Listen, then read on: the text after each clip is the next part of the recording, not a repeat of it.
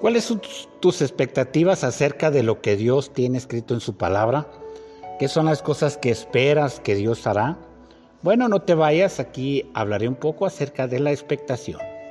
La cita bíblica la he tomado de 1 de Pedro capítulo 1 versículo 3 que dice, que toda la alabanza sea para Dios, el Padre de nuestro Señor Jesucristo. Es por su gran misericordia que hemos nacido de nuevo, porque Dios levantó a Jesucristo de los muertos. Ahora vivimos con gran expectación. Esperanza viva, dice otra versión. Y es eso lo que da razón de vivir la vida cristiana.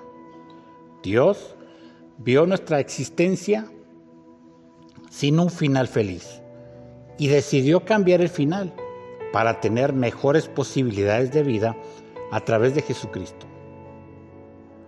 Confiando en lo que Dios dice en su palabra y caminando en los propósitos del Dios eterno.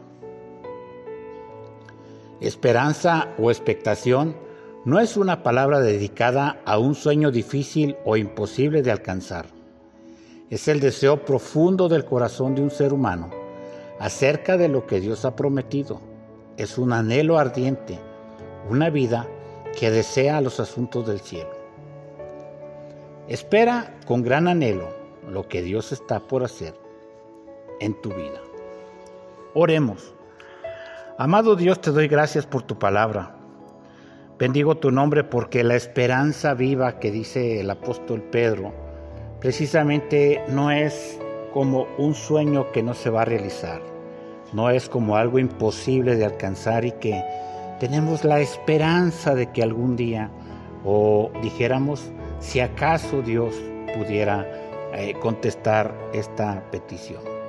Cuando nosotros, Dios, estamos delante de tu presencia y escudriñamos tu palabra, Dios, considero y estoy totalmente de acuerdo con lo que Pedro está diciendo acerca de una esperanza viva. Es decir, la confianza de que tú, oh Dios, harás las cosas que dijiste que harás.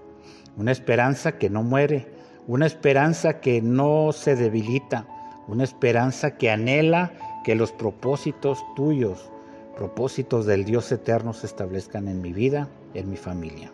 Las cosas que has hablado que sucederán, las cosas que están escritas en tu palabra que se cumplirán.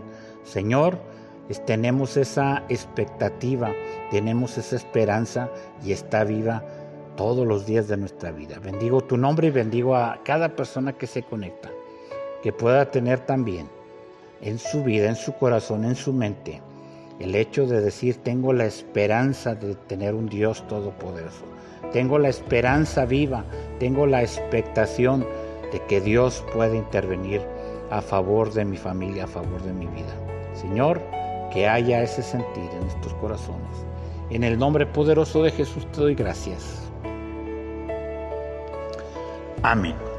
Te invito a que me sigas en las redes sociales. Estoy en Facebook y en YouTube como Pastor Samuel García. Instagram y Twitter como Pastor-Samuel G. Si deseas escuchar más audios, puedes entrar a la aplicación de Spotify y buscar ahí Devocional del Pastor. Si deseas suscribirte al WhatsApp y recibirlo todos los días, puedes hacerlo al 33 19 44 90 40 con la clave del país de México que es el 52. Me dará un gusto atenderte y recuerda que este número es exclusivo para WhatsApp. Mi nombre es el Pastor Samuel García. ¿Qué te parece si nos vemos?